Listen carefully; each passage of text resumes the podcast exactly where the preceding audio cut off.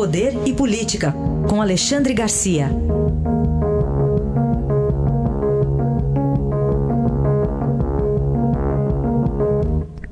Alexandre, bom dia. Bom dia, Raíssa. Bom dia, Carolina. Bom dia.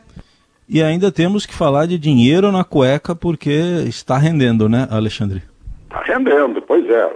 Imagina que esse senador acabou, né? Esse acabou. Foi destituído da, da vice-liderança. O presidente já comunicou ao Senado, pediu que o Senado tirasse o, o nome dele entre os três vice-líderes do governo no Senado.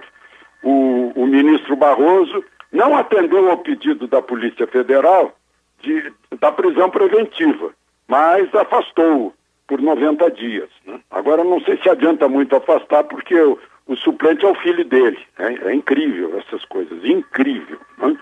É, bom, e, e, mas vai para o Senado, o Senado é que tem que confirmar esse afastamento, mas o Senado, ao mesmo tempo, já está encaminhando a cassação do mandato desse, desse senador que botou dinheiro no cofrinho. Né? É, é, é incrível essas coisas que acontecem o, o, a Controladoria Geral da União e a Polícia Federal já estavam atrás desse dinheiro, né? Para saber sobre estudando lá os processos, o dinheiro federal que havia ido para Roraima. E não é que o dinheiro estava onde, né? Incrível. É, então esse senador não tem mais jeito. Agora, nós temos que resolver essa história do suplente também.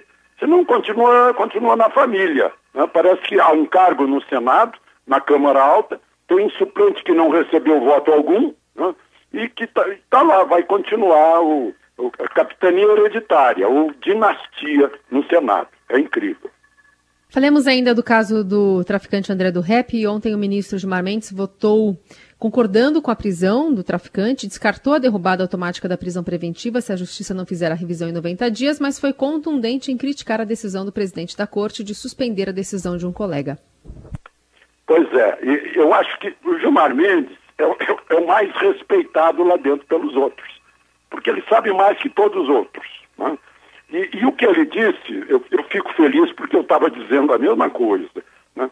que, que foi um festival de erros, equívocos e omissões. Né? Começou lá no juiz de primeira instância, que deixou vencer o prazo de prisão eh, temporária, de prisão provisória. Depois o Ministério Público deixou passar também tempo de terça a sexta-feira, enquanto tramitava o, o, o habeas corpus. Né? Só depois que foi concedido o habeas corpus é que o Ministério Público reagiu e foi pedir a Fux para anular, e já era tarde. E, por fim, o Supremo encaminhou o habeas corpus para a pessoa errada. Não era para Marco Aurélio, tinha que ser para Rosa Weber que era a relatora dessa operação overseas, que foi que prendeu o traficante. Então, é tudo errado. Ele criticou tudo, sim, mas fez um elogio, um único elogio. Ele disse: não há dúvida de que se trata de um dos maiores criminosos do nosso país, que chefia uma das maiores organizações criminosas da América Latina. Pois é, esse, esse é o meu temor, né? da propaganda do rico e famoso que é bandido. É, é uma propaganda, sem dúvida, eu fico me perguntando sempre como essa propaganda vai bater na cabeça de meninos e meninas que não têm muita chance na vida para serem ricos e famosos. Este foi Alexandre Garcia, que volta na segunda-feira ao Jornal Eldorado. Obrigado, bom fim de semana. Aproveitem o fim de semana.